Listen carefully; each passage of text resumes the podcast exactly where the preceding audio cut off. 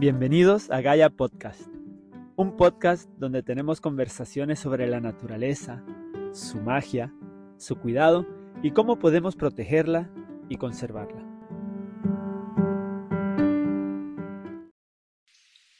Bienvenidos a otro lindo episodio de Gaia Podcast. Estamos hoy en un lugar mágico de Finca Gaia. Estamos inaugurando nuestro segundo sendero importante en la finca que lleva a este espacio mágico.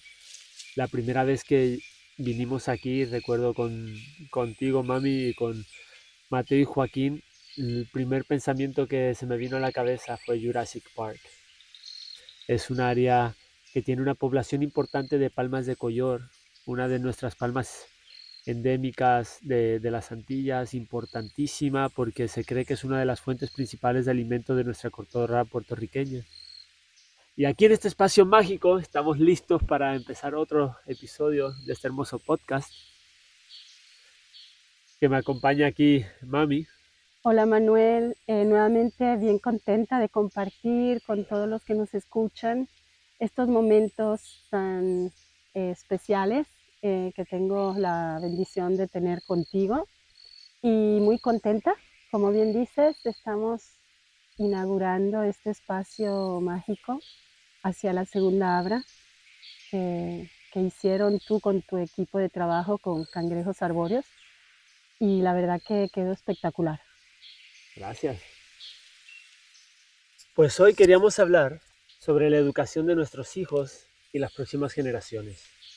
En específico, quería hablar sobre las opciones de sistemas educativos que tenemos los padres hoy en día aquí en Puerto Rico.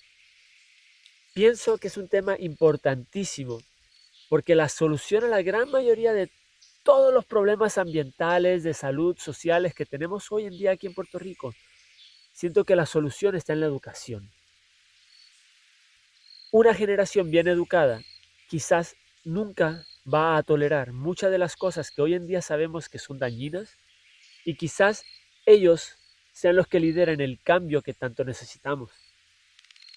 Les adelanto que ni mi mamá ni yo somos expertos en el tema y que esta conversación va a ser más que nada un relato de nuestras experiencias, que no son pocas, habiendo tenido la oportunidad de haber estudiado en escuela militar, en escuela católica tradicional, en escuela pública, haber hecho homeschooling y más recientemente como padre, teniendo la experiencia de tener a mis hijos en una escuela Montessori.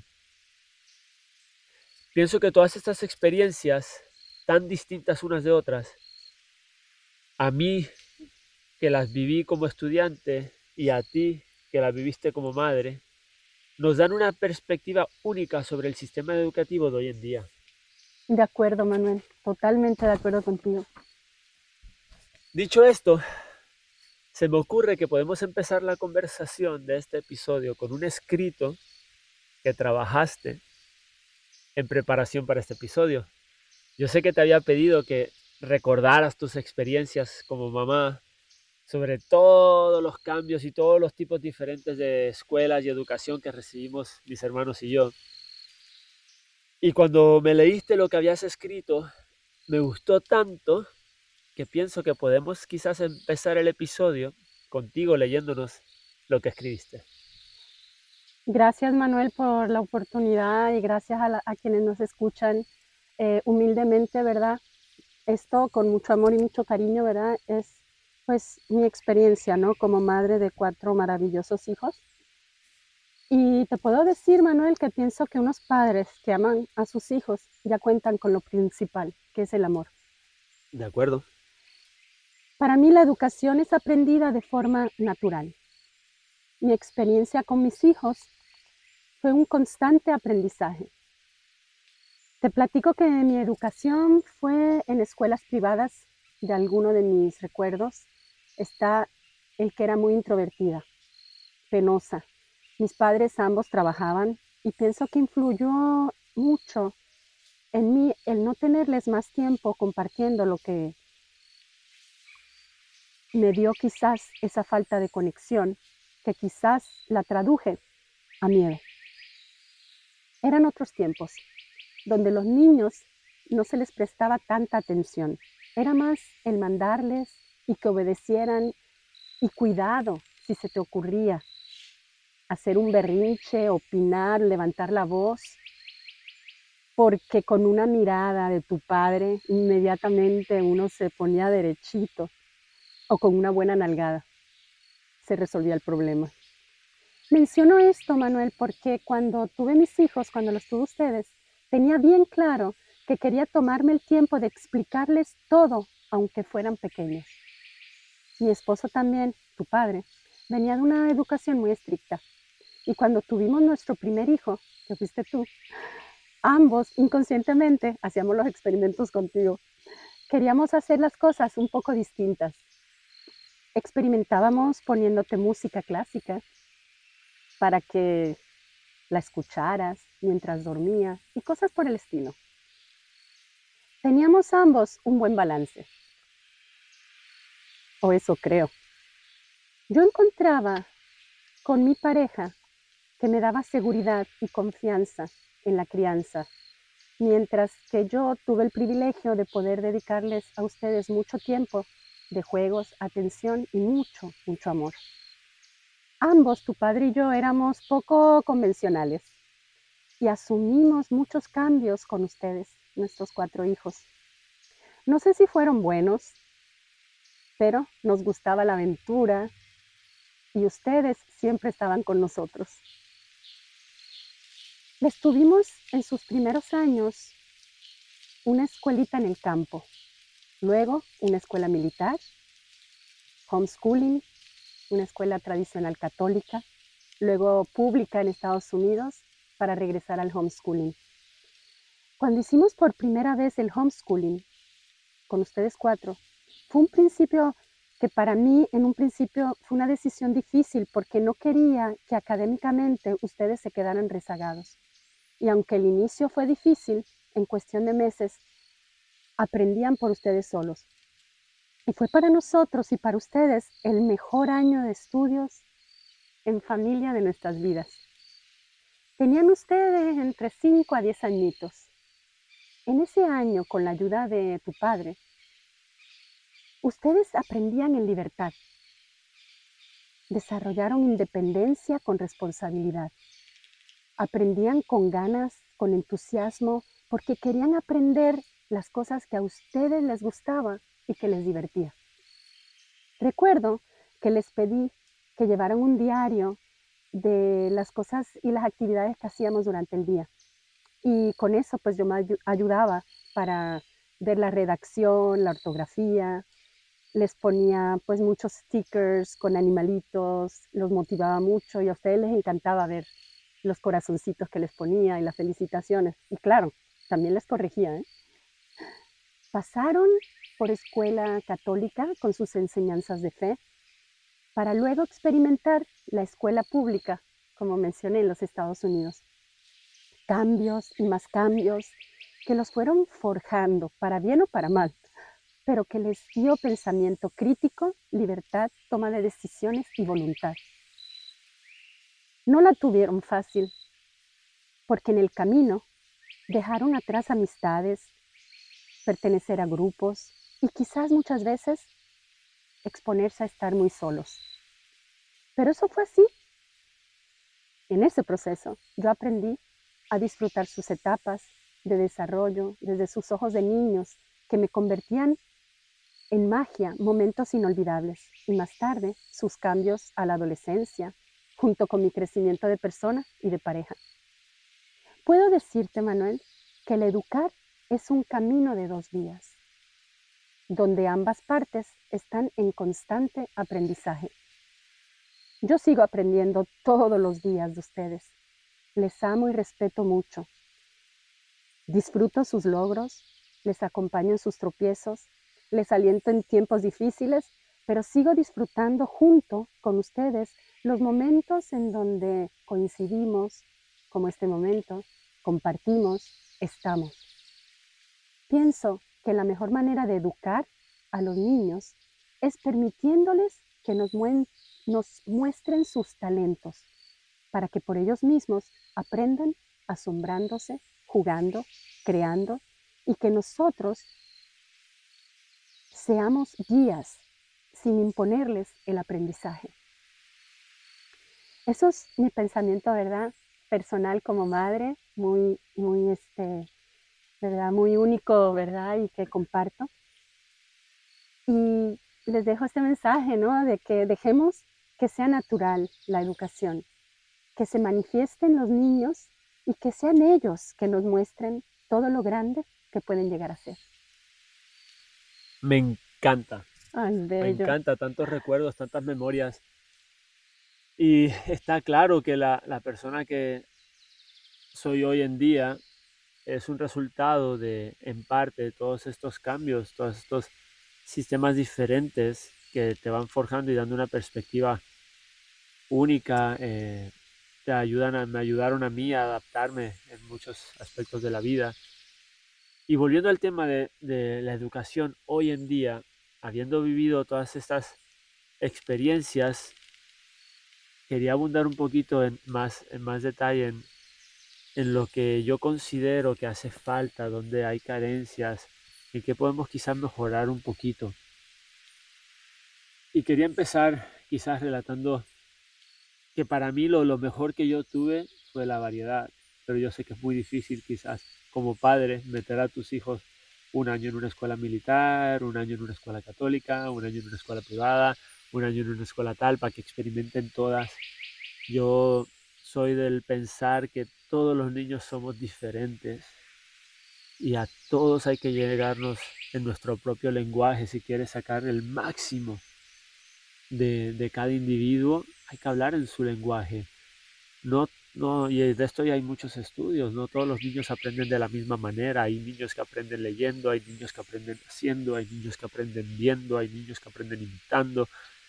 Y como padres, como tutores, como maestros, es nuestra responsabilidad eh, identificar estos patrones en, en los niños para poder llegarles de la mejor manera. Pero sin entrar así como que muy en detalle, quería mencionarles cositas de las que, de las que yo veo. Y una que no me puedo sacar de la cabeza son las tareas. Las tareas en los niños pequeños. ¿Qué estamos haciendo? ¿Tú te acuerdas cuando íbamos a, muchas de estas escuelas las tareas? ¿Cómo, cómo, cómo manejabas tú las tareas en casa?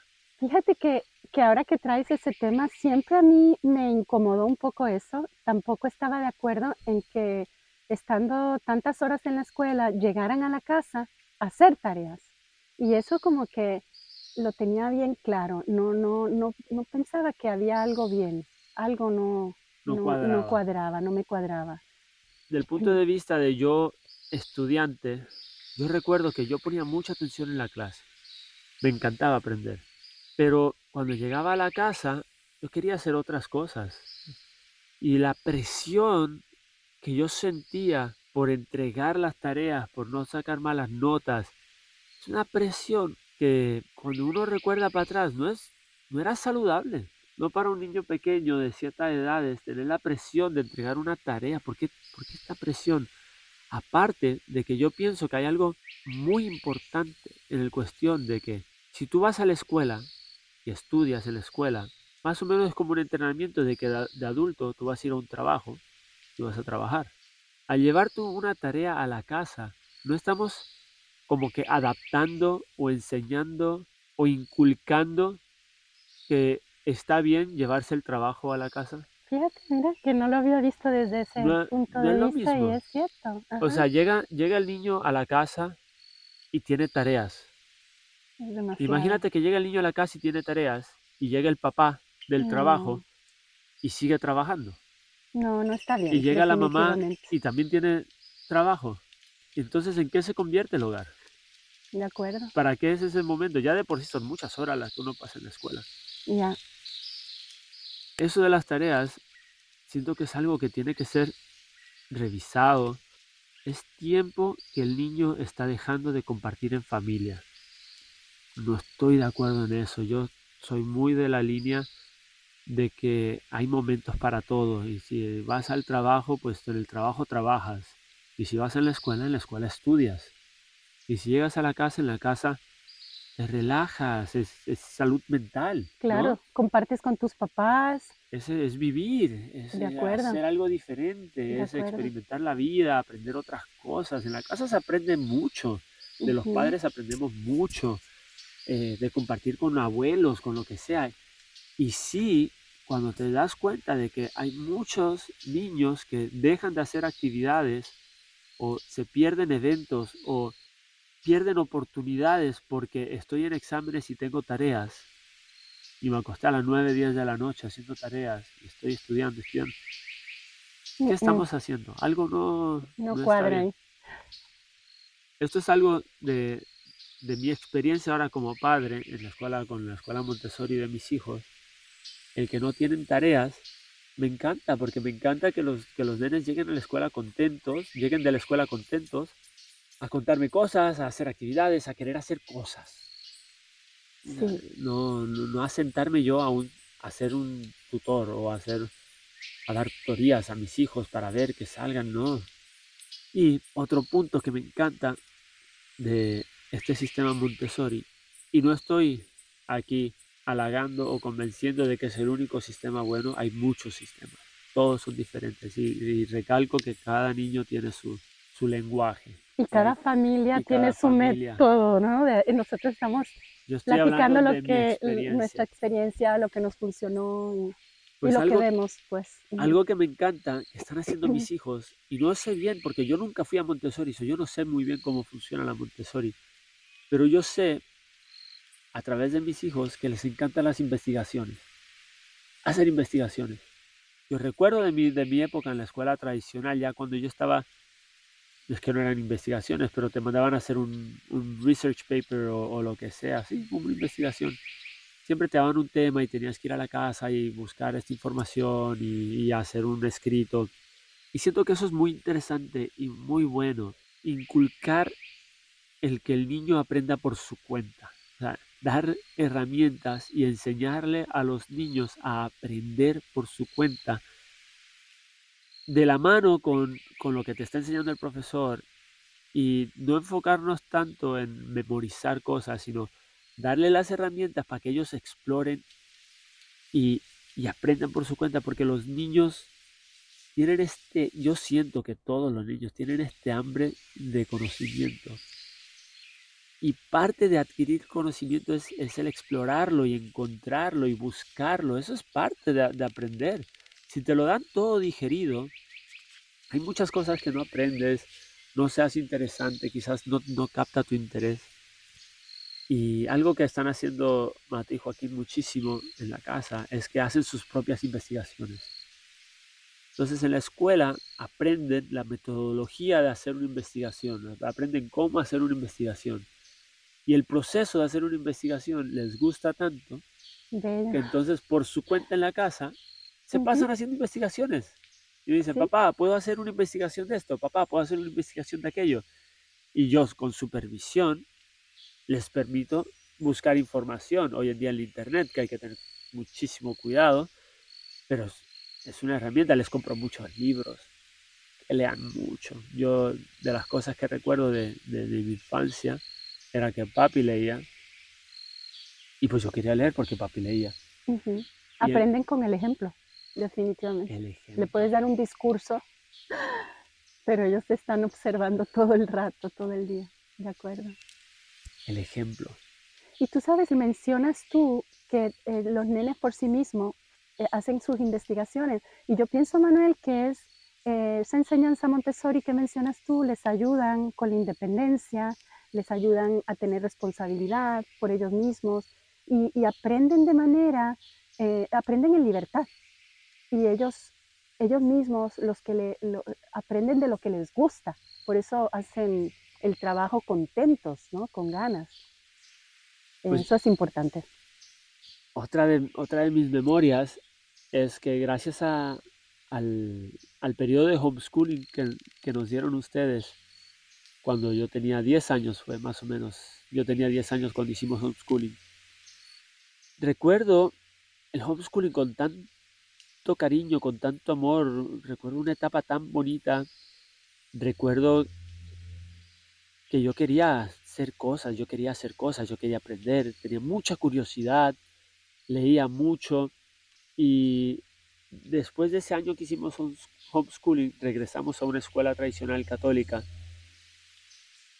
y me costó, me costó mucho eh, regresar a un salón de clases con muchos estudiantes, 30 estudiantes, 20 estudiantes, no me acuerdo cuántos, con una sola maestra para tantos estudiantes, donde los periodos de clase creo que eran de media hora o 45 minutos, donde nomás la maestra pasaba 10 minutos en lo que hacía, pasaba lista y callaba el salón, pasaban 10 minutos y los últimos 10 minutos ya perdía el control de nuevo, o estás hablando que nomás tenía 20 minutos de los 40 minutos para dar su clase, muchos niños, yo recuerdo que yo me sentaba adelante, listo para aprender, pero el salón estaba distraído, todo el mundo estaba distraído, y era difícil, era muy difícil aprender, era muy difícil para las maestras comunicar el material que querían comunicar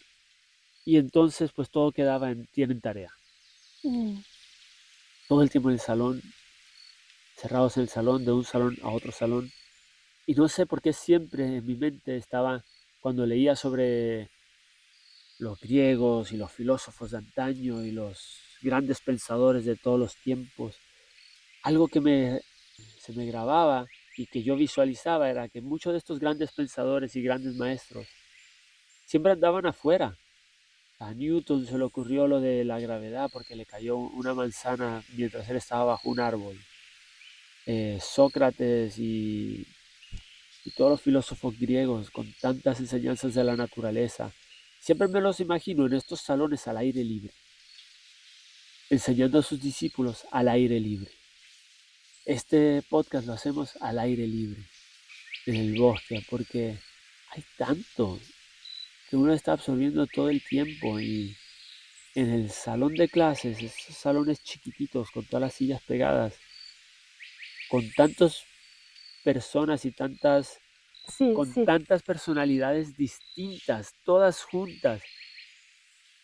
Es como agarrar a, a un chino un ruso, uno de habla hispana, uno que habla inglés, y a todos ellos hablarles en francés y esperar que te entiendan. Muy cierto, así es. Y que entiendan lo mismo palabra por palabra. Muy difícil. Yo creo que eh, estás tú, lo que entiendo que estás exponiendo es que la, la educación debe de ser eh, no debe ser impuesta, sino que nosotros somos guías. Nosotros venimos siendo guías porque cada niño, como bien dices, nace único y, dejar que expresen sus talentos, dejar que ellos mismos se asombren, que, que, descubran, que aprendan de las cosas que les gusta y tú guiarlos y por ellos mismos van a aprender. Y entonces en un salón de clase, como dices, con tantos niños, con una sola maestra, con tantas cosas pasando en un ambiente cerrado, es bien, bien muy difícil. Es muy difícil. y tienes razón con lo que estás diciendo. Quizás lo que estoy tratando de comunicar es que de la mano con lo que se está enseñando, tiene que haber más enseñanzas sobre cómo utilizar herramientas para tú poder aprender por tu cuenta las cosas. Yo pienso que tiene que haber más investigación, más creación, más creatividad, más... Tiene que... No le estamos dando suficiente oportunidad a los niños de poner su propio input. Así es. Al sistema educativo. Acuérdate, Manuel, que los niños aprenden jugando. Cuando son etapas en donde están ellos pequeñitos, si tú les permites crecer en libertad, en estos espacios abiertos. Ellos están aprendiendo todo el tiempo del gusanito, de la ramita, de la, de la tierra mojada, de qué sé yo, de tanto, de los pajaritos, y ellos van a ir descubriendo en sus juegos. Y entonces ellos mismos te van a ir pidiendo que les des más información. Y así es como ellos van aprendiendo por ellos mismos. ellos te piden la información. Ah, que yo creo que es lo que la Montessori, que tienes a los niños en este sistema, te, pues ah, ponen mucho esto, ¿no? Tienen eh, este tipo de enseñanza, ¿no? Que facilita el que los niños puedan aprender mejor cuando están interesados en lo que están aprendiendo. Es que cuando estás interesado, se te graban las cosas. Cuando no estás interesado, nomás estás repitiendo cosas. Y quería tocar también parte de, la idea de tocar este tema, era de, crear conciencia sobre las opciones que tenemos hoy en día los padres en la educación de nuestros hijos, sobre todo aquí en Puerto Rico recientemente, el hecho de que estamos sufriendo una migración importante de, de, puertorriqueños que se están yendo de Puerto Rico, que la población está en decrecimiento, que los jóvenes no están teniendo hijos. Y es que te lo digo yo como padre, está muy difícil, eh, te lo están poniendo muy difícil hoy en día aquí criar hijos. y uno de, las, de los primeros obstáculos que tenemos como padres es la educación. Yo quiero una buena educación para mis hijos, pero las opciones son limitadas. Y dime una cosa, Manuel, te pregunto, cuando tuviste la experiencia de la educación pública, comparándola con el homeschooling, con la eh, escuela tradicional católica, ¿qué, ¿qué recuerdas tú de esa experiencia? Pues fíjate que la escuela pública a la que fuimos en Estados Unidos, en Texas particularmente, yo encuentro que tenía muchas muy buenas ideas. Creo que fue muy buena en el sentido de que permitían, nos permitían a nosotros, los estudiantes, crear nuestros, eh, nuestros itinerarios escolares, nos permitían escoger nuestras clases, cuándo las queríamos tomar, en qué orden, y pues teníamos que cumplir unos requisitos para cuando nos graduáramos en grado 12 para recibir el diploma. Si yo no cumplía X requisitos, pues no me podía graduar. Pero yo podía escoger el orden y las clases y qué tan avanzado quería agarrar en ciertos temas. Eso era muy, muy bueno. Las clases eran más como, como lectures que como, como imponiendo material. Fue una, fue una buena experiencia dentro de todo, pero más experiencia que, que lo que aprendí en el salón fue la experiencia social de estar en una escuela pública donde tenías todas las clases sociales. Antes de la escuela pública, que estaba en la escuela privada, católica, era, una burbuja, era un nicho donde todos los estudiantes venían de la misma clase social, con la misma mentalidad, con las mismas experiencias, se conocían desde que nacieron, era un grupo muy chiquito y había muy poca muy poco aprendizaje, muy poca experiencia de vida. Era, era difícil entrar en ese, en ese grupito. Y el balance que encuentras tú entre la escuela pública en Estados Unidos, en donde tuviste también em, estas escuelas que tenían estas instalaciones increíbles, la facilidad para eh, los deportes que les brindaban, ¿no? Estas escuelas públicas en comparación con Puerto Rico. Wow, no, ¿Qué, se compara. ¿Qué crees que nos puede estar faltando aquí con la escuela pública actualmente? Porque yo recuerdo que, que antiguamente Puerto Rico tenía unas buenas escuelas públicas. Eh, están, ¿qué, ha pasado? abandonadas. Están abandonadas. Eh, no, no, hay inversión, no se le paga bien a los maestros. Mi, experiencia en la escuela pública de Texas fue muy buena. Las oportunidades de crecimiento estaban ahí si tú las tomabas. Algo de la escuela pública es que nadie te va a llevar y, a, garantizarte nada. Las herramientas están y si tú las tomas puedes llegar bien lejos en cualquier cosa. Las instalaciones deportivas de mis experiencias más bonitas en el deporte las viví en esa escuela pública. Los sentimientos de pertenecer a un equipo que cuando jugábamos teníamos gradas, que las gradas se llenaban con la escuela entera y más, que iba gente a vernos, que no eran nomás papá y mamá y abuelo y abuela, no, que, que la taquilla se vendía, ese sentido de responsabilidad de dar una buena actuación porque teníamos un público, esas, esas experiencias maravillosas. En el tema de educación, pues, pues sí, con las limitaciones de, de- de- Del idioma del quizás. idioma y del sistema de educa- educación tradicional, pero sí podías investigar bastante, sí podías exigirle a los maestros, sí podías escoger clases avanzadas, sí podías profundizar más en temas, sí tenías la opción de hacer más, no era todo como cuadrado. Y aquí en Puerto Rico no hay eso, porque no, no está la inversión, no están las estructuras, no están los, las facilidades. No hay la voluntad. No hay la voluntad, Porque estoy hay segura un que- abandono. Fíjate, Manuel, estoy segura que hay grandes maestros, pero que pues no, no les dan las herramientas tampoco para que puedan.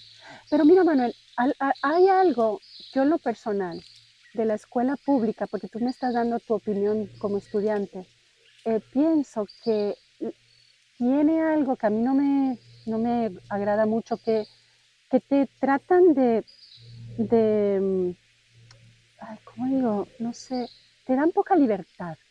Tú dices que te daban la libertad de escoger tus currículos y muchas cosas, pero Sí, todo como que dentro de, siento como todo que te lo- dibujito como que- que te, programan para que, como que te matan un poquito tu esencia. es que En es la bien, escuela es- pública es bien interesante porque que en yo la, es- en la experimenté en Estados Unidos, no sé si yo estoy este, mal, a ver, corrígeme. es que había como dos programas paralelos. Estaba la, la high school, que fue a la que yo fui, y la elemental, que fue la que fueron mis hermanos.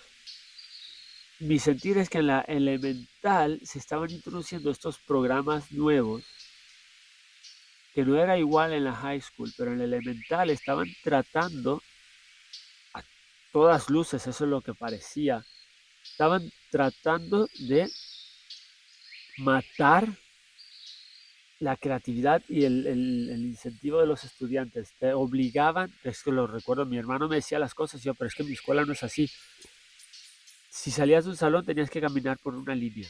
Los horarios eran súper estrictos. eh, no podías hacer tal y tal y tal cosa.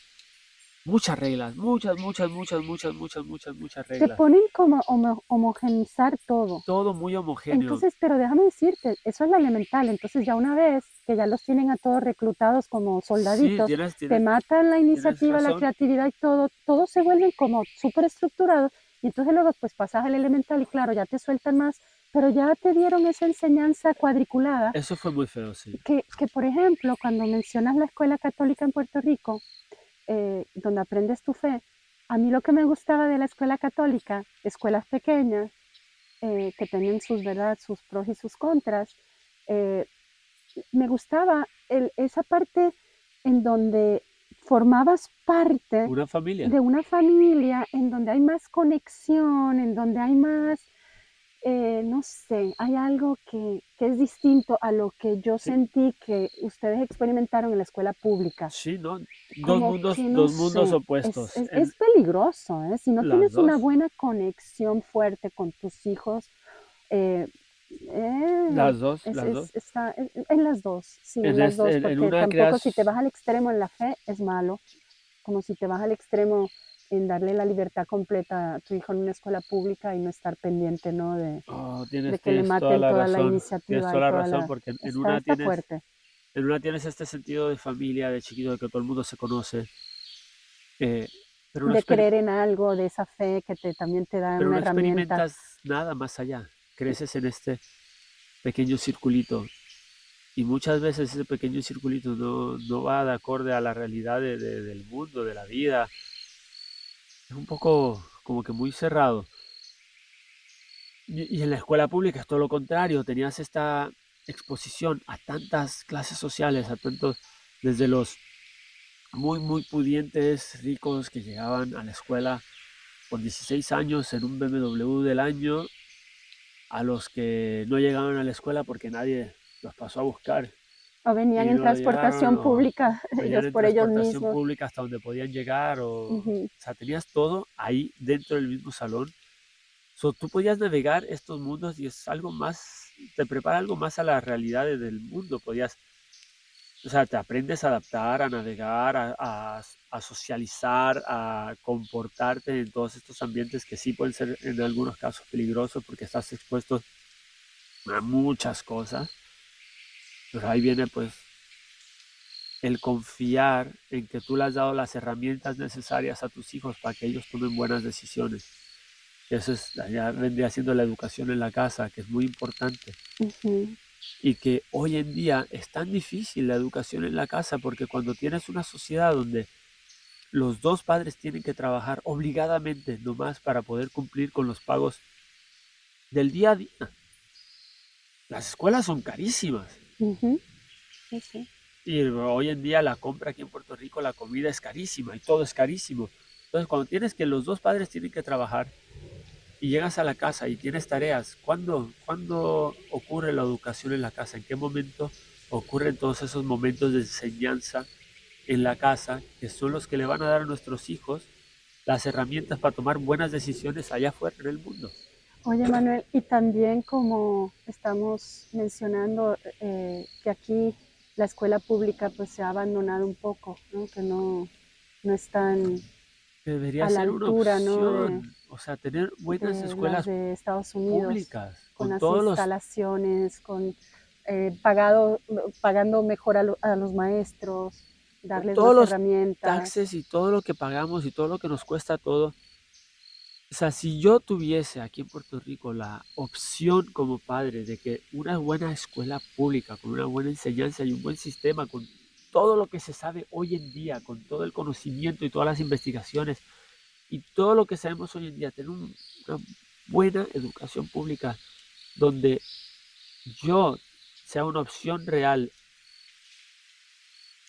dejar a mi hijo ahí y si no lo quiero llevar a la escuela pública y quiero pagar una escuela privada, pero que sea una opción. que es una opción, claro. Tú sabes que una cosa, Manuel, se me ocurre que deberían eh, todos los que están en gobierno tener a sus hijos en escuela pública, Claro que sí. Si porque vas a ser un servidor créeme público, que, que se de verdad prestarían atención a que fueran las mejores, porque todos quieren que sus hijos tengan una educación de primera.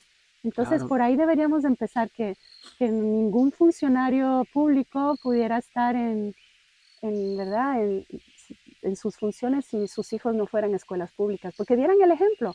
Créeme que entonces mejorarían, por porque, porque pondría en verdad más eh, voluntad a que funcionen, de a acuerdo. que las instalaciones fueran de primera, a que...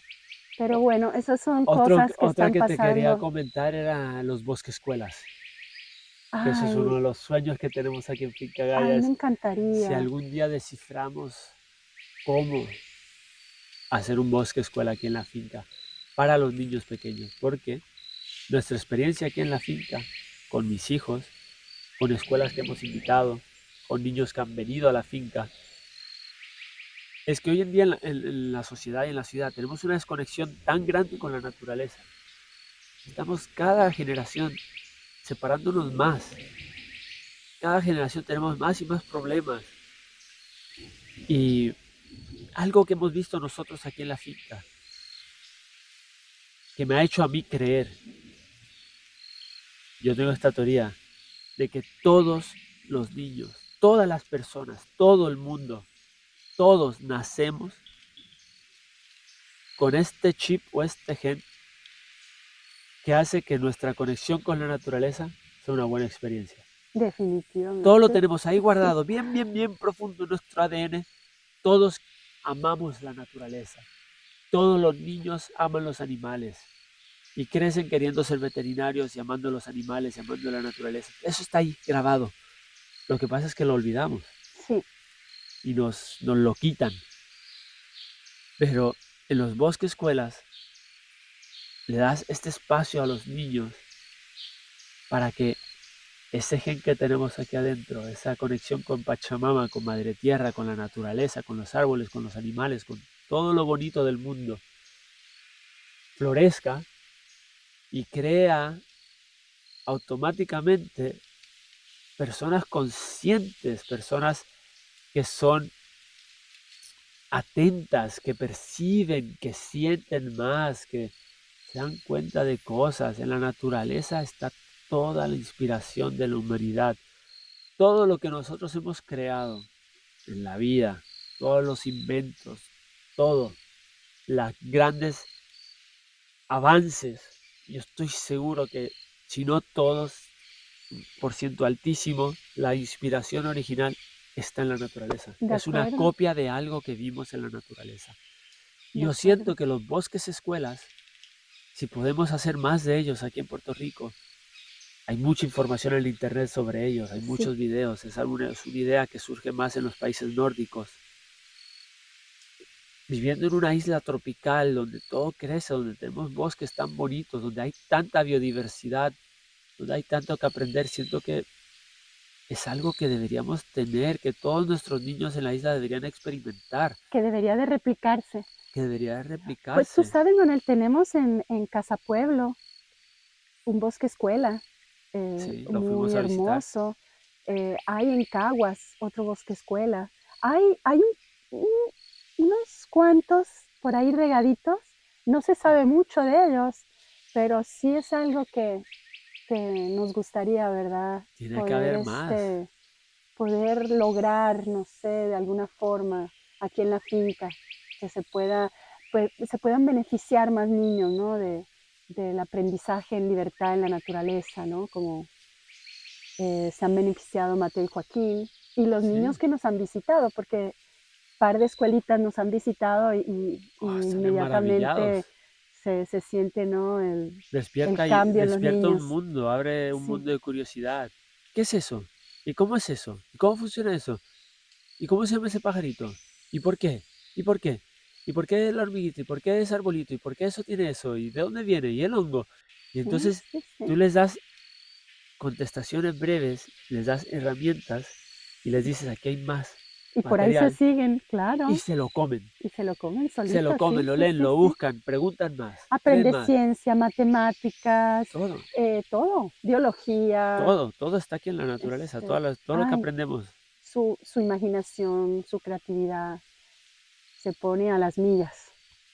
Oye, Manuel, ¿y qué podemos hacer? Porque en este podcast, ¿verdad? Queremos pues llevarles también esperanza, ¿no? Porque si bien eh, está muy difícil para ustedes jóvenes con niños buscar opciones, ¿qué, qué, qué más? ¿Qué más pueden hacer los padres pues que, que no tienen muchas opciones aquí? ¿Qué, ¿Qué pueden hacer? Ventilarlo un poco para que sea un tema de conversación, para ver si podemos con nuevas administraciones volver a invertir en la educación, porque mira, mira hasta dónde tiene esto repercusiones, que donde tú vives, esto es como el, regla general en el mundo, uno vive cerca de donde trabaja o cerca de la escuela, porque si no pierdes mucho tiempo de tu vida yendo y viniendo del trabajo y la escuela. Entonces, si no hay opciones de escuela, pues tus opciones de, de dónde vives o dónde trabajas, pues se limitan también. Entonces, si tú quieres buscar mejores oportunidades o quisiera yo vivir en X o, Y lugar de la isla con hijos, lo primero que buscas es, habrá una escuela. Y una buena educación, que tenga Entonces buenos ya estás limitado, ya tienes limitaciones. Sí. Y no debería ser así. Debería ser que donde quiera que yo vaya en la isla, confíe en que la educación va a ser de la misma calidad.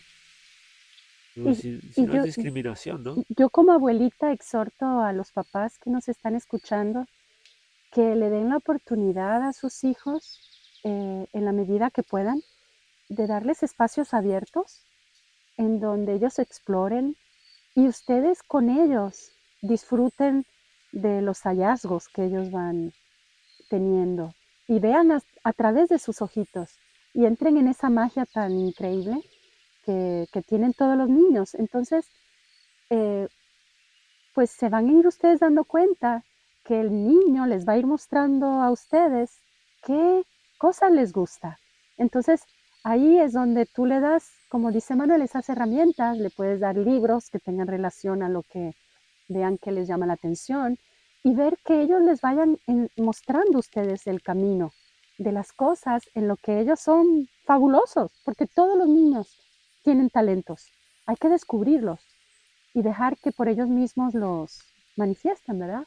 Y ustedes sean guías, disfrútense en el camino con ellos, porque de verdad que es una aventura y cada etapa tiene su encanto y eso es lo que les puedo decir como abuelita que estoy viendo aquí con mis nietos en el espacio de la finca que les permite estar en libertad y aprender por ellos mismos, que sí funciona, ¿eh? se los digo de corazón, ellos se comen los libros de ciencia, de biología, es maravilloso verlos cómo por ellos mismos estudian las cosas que les gustan. Y cada niño va a encontrar lo que les gusta. Es cuestión de darles la oportunidad. La, la naturaleza está llena de aprendizaje y, magia. Y yo creo que esos son los niños, magia. Hay que, yo pienso que la, si algo podemos eh, sugerir o, un consejo. Alentar. Alentar. Es que cualquier sistema educativo que, se escoja o cualquier programa de educación que se trate de implementar o cualquier cambio que se, se vaya a hacer sobre la educación, yo siento que algo primordial, esencial, espacios verdes. Definitivo. Yo siento todas las escuelas, no importa el sistema educativo, debería de tener un espacio verde grande, un bosque. Y Todas las escuelas deberían de tener un bosquecito. Y buscar que sus salones, este, si no tienen, ¿verdad? Por X o Y, ese, eh, pues esa facilidad, pues que traten de hacer clases más al aire libre, en el patio que tengan, hacer un huertito pequeño, sí, sacarlos del salón de clase, no tenerlos todo el día metidos en cuatro paredes. Clases al este, aire libre. Clases al aire libre. Sí, sí, que toquen, Con que el clima que tenemos que aquí. Sientan, que escuchen. Sí, sí, sí. De acuerdo. Muchas más clases al aire libre. Más espacios verdes, que aprendan y conozcan nuestra flora y fauna, que aprendan y se den cuenta de que nos, Puerto Rico no solamente somos nosotros los humanos, esta isla la compartimos con tantas especies, con tantos animales, con tanta biodiversidad de árboles, que la deberían ir conociendo desde chiquitos. Pero ¿cómo van a conocer sobre todo esto metidos en un salón de clases de cuatro paredes en cemento y aire acondicionado? Debería ser un requisito en una, en una isla tan bonita como esta, que todas las escuelas tengan espacios verdes considerables. Quizás, Manuel. Es saludable. Sí, es saludable. Quizás poder implementar también más excursiones a lugares Mínimo. así. Más excursiones donde los chicos Una vez a la semana. Sí, puedan este, experimentar, ¿no? experimentar, explorar, conectar, respirar aire fresco, eh, tomar todo lo que... Sí, necesitamos más. Y si algo puedo yo dejar y, y pedir es que necesitamos más. Y tú sabes otra cosa, Manuel, también más conexión. Más conexión entre nosotros mismos, los padres con sus hijos. Muchas veces en esta época tecnológica que estamos viviendo, estamos muy pendientes, ¿verdad? Las redes sociales, los teléfonos. Entonces, algo que podemos este, compartirles, que nos ha funcionado a nosotros, que desde pequeños mires a tus hijos a los ojos, tengas conversaciones reales con ellos, los escuches, te intereses por sus juegos, estés presente, no estés con el niño delante de ti, tú en el celular, porque esa conexión también es parte importante en su crecimiento em, como persona. Como, persona. Sí, es algo que va muy de la mano con, pues también con lo que puedan aprender. esa conexión no la pierdan. Hay que rescatarla y entre nosotros mismos, con las personas, cuando salimos a un lugar, veámonos más a los ojos, platiquemos, profundicemos, no, no sea todo superficial, no, hace falta conectar. Pues algo que hemos aprendido aquí en Finca Gaia y por eso nace este podcast, es porque todo esto que estás hablando se da más naturalmente y con más facilidad en un espacio verde. De acuerdo. Todas estas conversaciones que hemos tenido aquí en la finca, las pocas que grabamos y se convierten en un episodio, pero todas las que no, son conversaciones que se dan porque estamos en un espacio verde. No sé exactamente cómo es que genera tanta inspiración o es que siempre estás de un buen humor, siempre estás inspirado, siempre estás rodeado de, de bellezas o las conversaciones interesantes surgen solas y es más fácil hacer todo esto que estás mencionando afuera. Sí, Mucho más difícil en dentro, espacios cerrados. sí, cerrados. Con tener aire una conversación acondicionado. inspiradora es Sí. difícil. Sí, sí. Eh, no estar en el celular, es más difícil no estar en el celular en un salón de clases o en, o en un cuarto encerrado o dentro de un restaurante o, o en un ambiente cerrado que afuera en la naturaleza. A veces hasta se te olvida que lo tienes. Yo no sé si cubrimos lo que querías Yo cubrir creo que hemos cubierto de, de todo la de educación la educación. Yo quería con dejar... humildad, ¿verdad? Porque esto, volvemos a decir, nosotros tampoco queremos que, que piensen que aquí Es- estamos diciendo que la escuela católica no es buena, que la escuela pública no es buena, o, o que es la No, mejor, o no, que la todo lo- todo es la lo contrario, mejor. Al si- contrario, ¿no? Si Todo- algo todo tengo es- yo positivo es que a cada sistema cada educativo quien- le saqué algo importante. De cada uno aprendí algo importante. Y tú sabes que también, Manuel, el volver a darle el lugar que le corresponde al maestro. al maestro y darle más herramientas. Para mí debería de ser la, el- el- la profesión más respetada de un De país acuerdo, y la mejor pagada, porque la educación es el futuro de acuerdo. de, de ese país, ¿no? Del Necesitamos, mundo. necesitamos poner a los maestros en el peldaño social que ameritan, que se que merecen se merecen. y darles el sueldo que se merecen, Y porque que la labor tengan la que hacen, preparación que necesitan. sí, y darles las herramientas. La herramienta, eh, de acuerdo. Y, y- y yo te diría, Manuel, que hay que repres- repensarle el sistema educativo actual, porque tiene, te lo digo de corazón, unas fallas inmensas, porque no es normal, como dices tú, que te maten la iniciativa y la la- las ganas de aprender, como te pasó a ti. Este, eso no debería de pasar. No. Así que hay que repensar el sistema educativo y, y buscar, buscar este, mejorarlo, ¿no? Y mi, último granito de arena a la conversación es para aquellos padres que van a ser padres por primera vez o, o que son padres jóvenes y tienen los niños pequeños.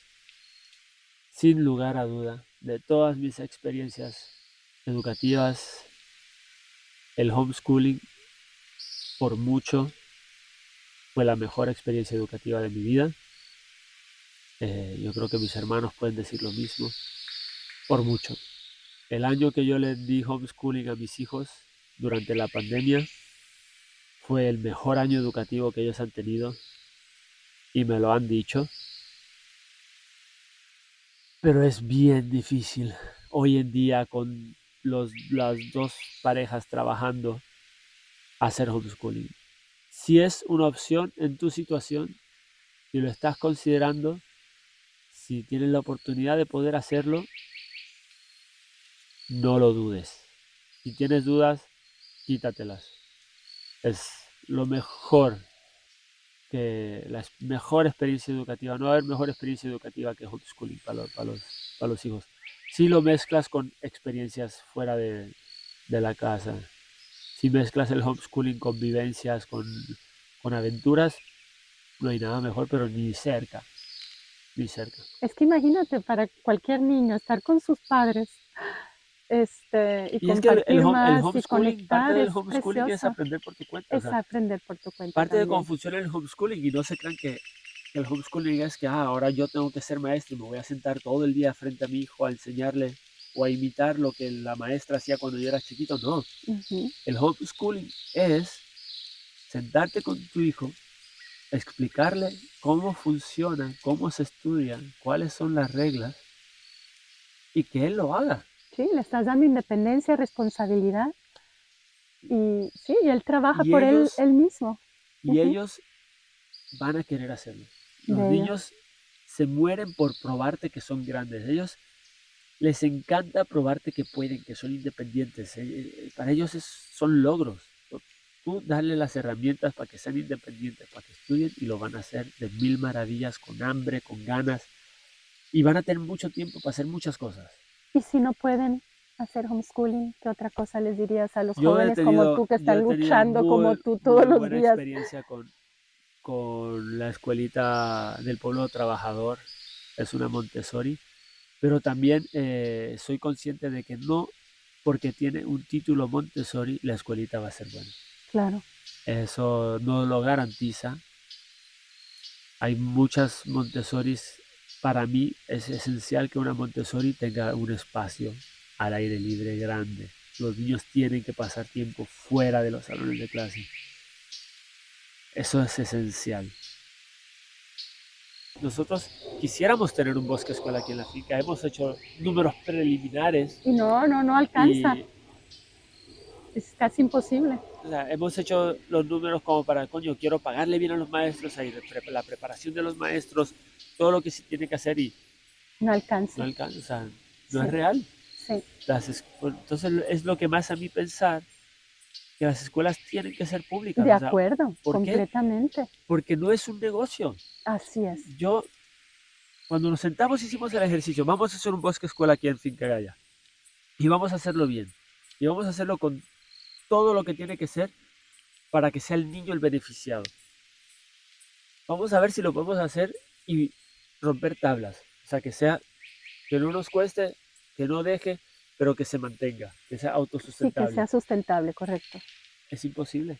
Sí, sí. Si le quieres pagar bien, tener un buen sueldo los maestros, maestro, prepararlos, tener la cantidad de maestros que sería lo ideal por estudiantes y no sobrecargar de estudiantes a los maestros, los materiales, preparar las áreas.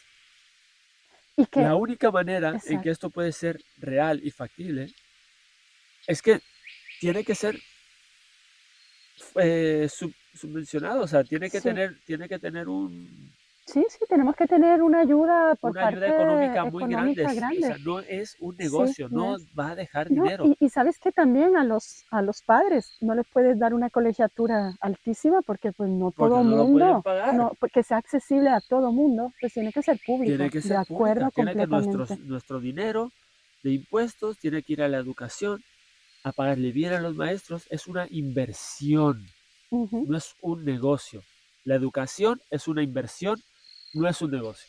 Así es. Tú no puedes ver la educación como que le voy a sacar chavo. No, la educación es una inversión y el, el resultado van a ser una generación súper comprometida, súper preparada, que nos va a sacar adelante al país, que, que va a ser un, es una inversión, a futuro. Qué mejor inversión. Hay que empezar a invertir y dejar de pensar en que le vamos a sacar chavos a la educación porque eso no, no, no, de acuerdo, Manuel. Yo creo que con eso podemos hacer nuestro granito de arena aquí en la conversación de hoy. Tenemos muchas conversaciones muy interesantes programadas en los próximos meses. Eh, no les voy a adelantar todavía nada hasta que se den, pero estén pendientes. Si les gusta el contenido que estamos creando. Si les gusta este podcast, si creen en nuestros esfuerzos de conservación, necesitamos ayuda.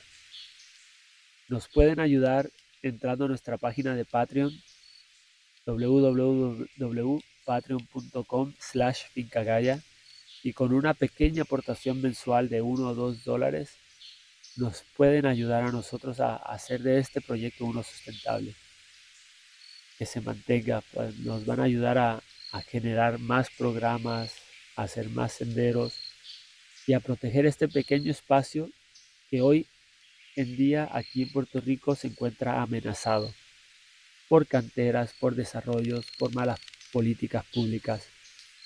Así que nada, les hacemos el llamado. Si nos quieren apoyar, por favor, entren a nuestra página de Patreon y pueden encontrar toda la información ahí. Gracias por escucharnos. Gracias por seguirnos. Estamos a sus órdenes. Y de Puerto Rico para el mundo. De Finca Gaya y Puerto Rico para el mundo. Gracias.